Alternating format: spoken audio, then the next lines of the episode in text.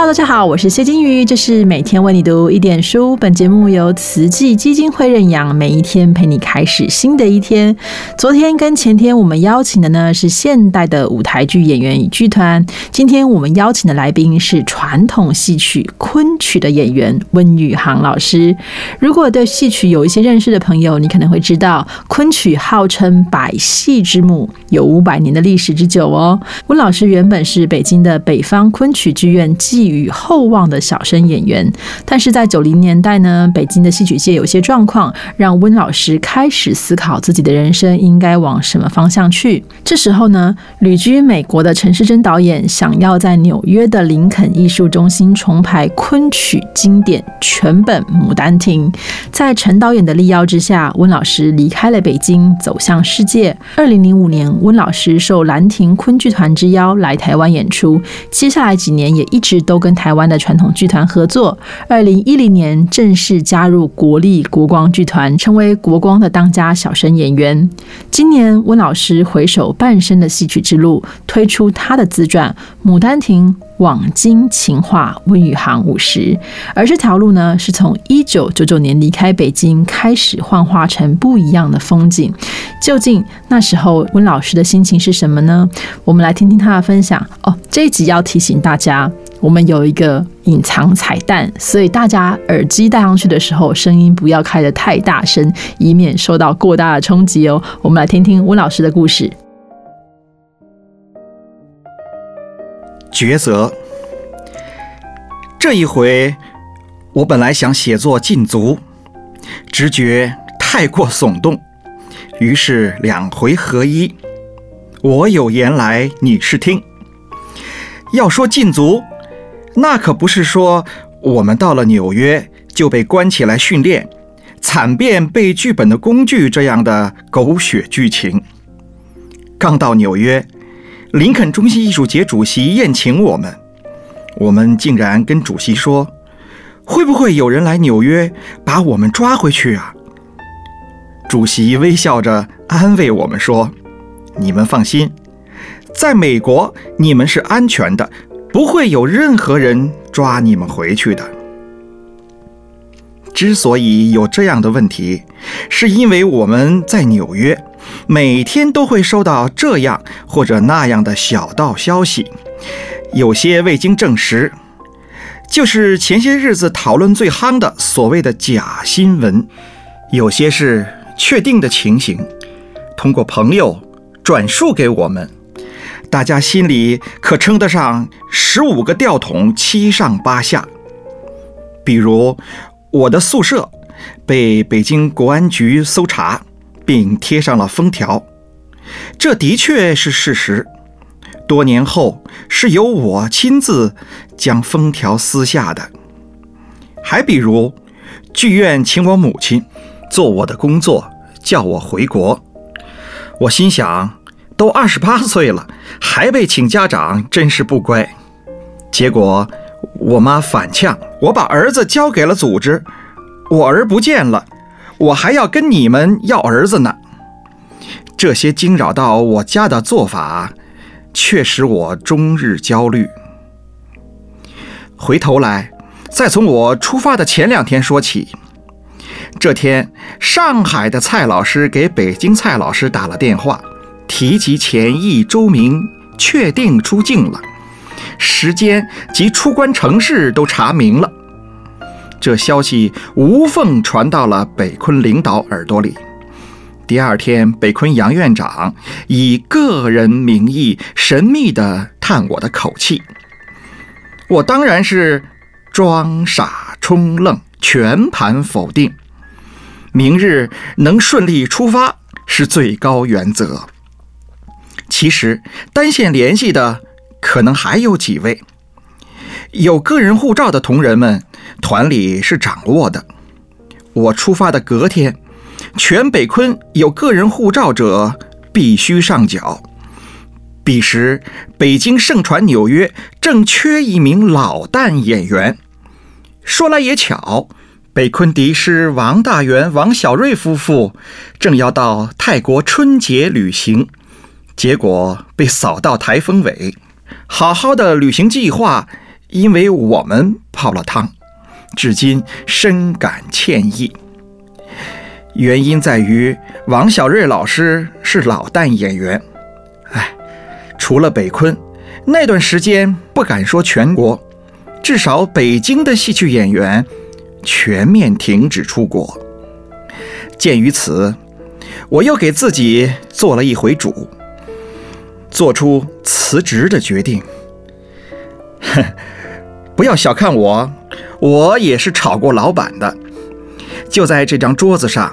我写下了辞职申请报告，纸一摊开，想到十一岁就进来的北昆大院，想到期待我接北昆班的老师，想到吃过的苦，为之洒过热血与汗水的练功房，桩桩件件像过电影一样掠过心头，那份难以割舍，眼泪。像开了闸的洪水般倾泻而下，不可收拾。有个画面太深刻了，永生难忘。周明兄从我身边路过，读我泪如泉涌，低于鼻指之间，低头垂目，擦身而过。他能劝我什么呢？只有理解万岁，因为他自己。可能也有说不出的苦，隐忍心头。剧院里最乖的孩子温玉航都跑了，竟然把最乖的孩子都挤跑了。今天想来，那是我的逆境菩萨，我竟然感恩他们。柏林。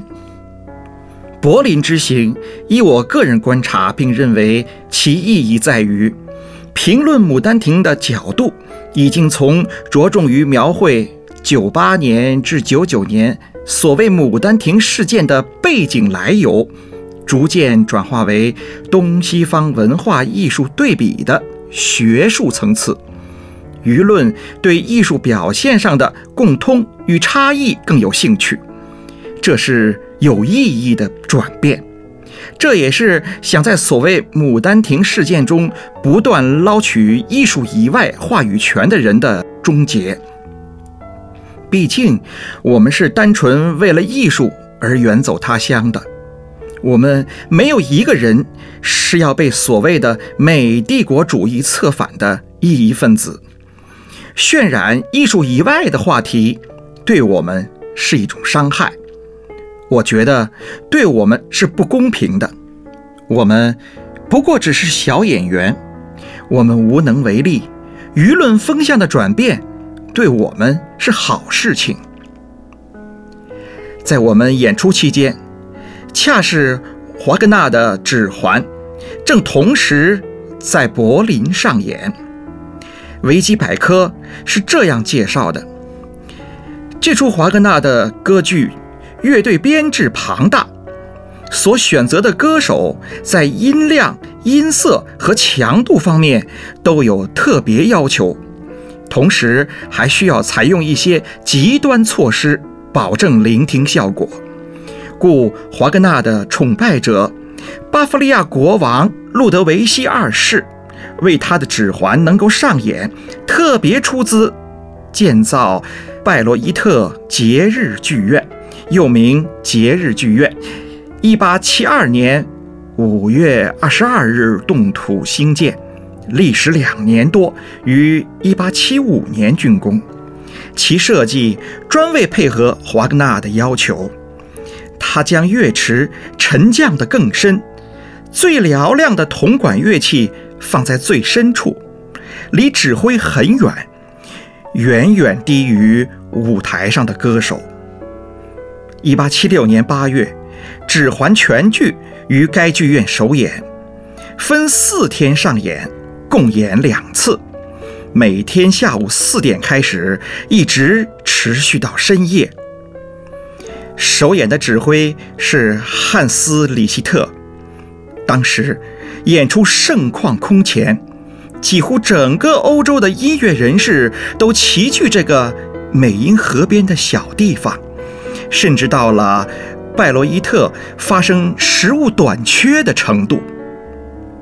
时间来到二零零一年，同样东西方艺术大师的传世作品，同样的鸿篇巨制，同样的时段，在柏林舞台上扮演，艺术成就相互映衬，自此展开了东西方文化比较的讨论。记得演出前记者会上。一群记者要单独采访我，把我挤到我化妆室的一角，要录一段我的演唱。也许是化妆室空间太小，我想就打个第二出严怀的影子好了。河东九族，六世名门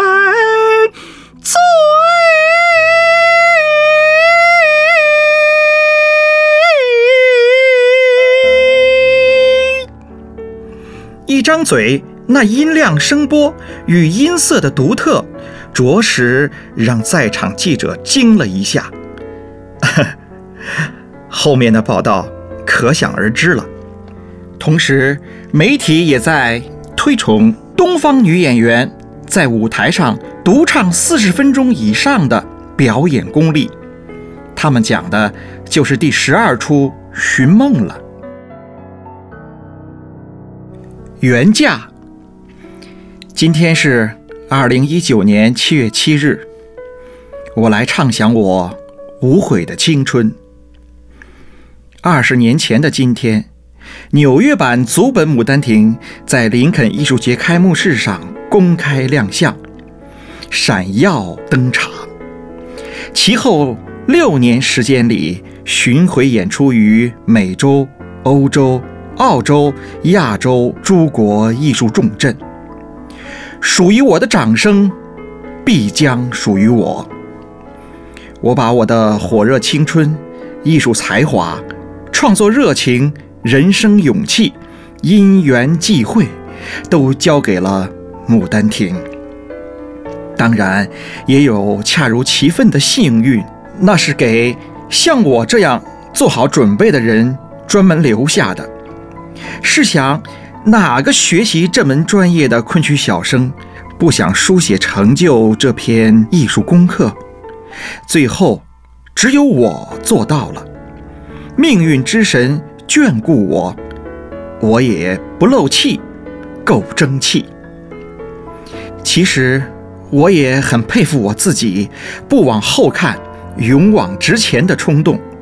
我为我自己选择的重大人生走向，至今都是正确的路数。难道这就是属于属猪的巨蟹座的命运？呵呵，哪儿跟哪儿啊？如今舞台不同了，我还能依然保持着昂扬的斗志，在国光剧团的红地毯上，以坚守传统与活力创新的信念，继续塑造着。不同的角色，参悟着不同人物的各色人生。如今的舞台上，昆剧《牡丹亭》以各种各样的裁剪方式呈现在舞台上，琳琅满目，目不暇给。但足本《牡丹亭》，唯独我独树一帜，前无古人，后尚未看见来者。说了太多好听的自卖自夸。这不是我的性格，哼！我做的这点小事，就用现场目击见证人季慧玲老师在一九九九年第八十三期表演艺术杂志上刊登的评论文章之命题，作为我整个《牡丹亭》世界行二十周年纪念系列文章的结语吧。留下一个版本，但凭人说。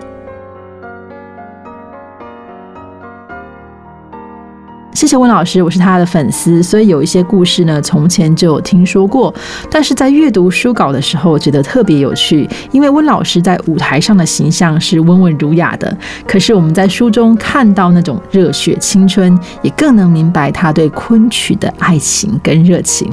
《牡丹亭》《广金情话》《温宇航五十》是由时报出版社出版，很值得一读。我们明天见，拜拜。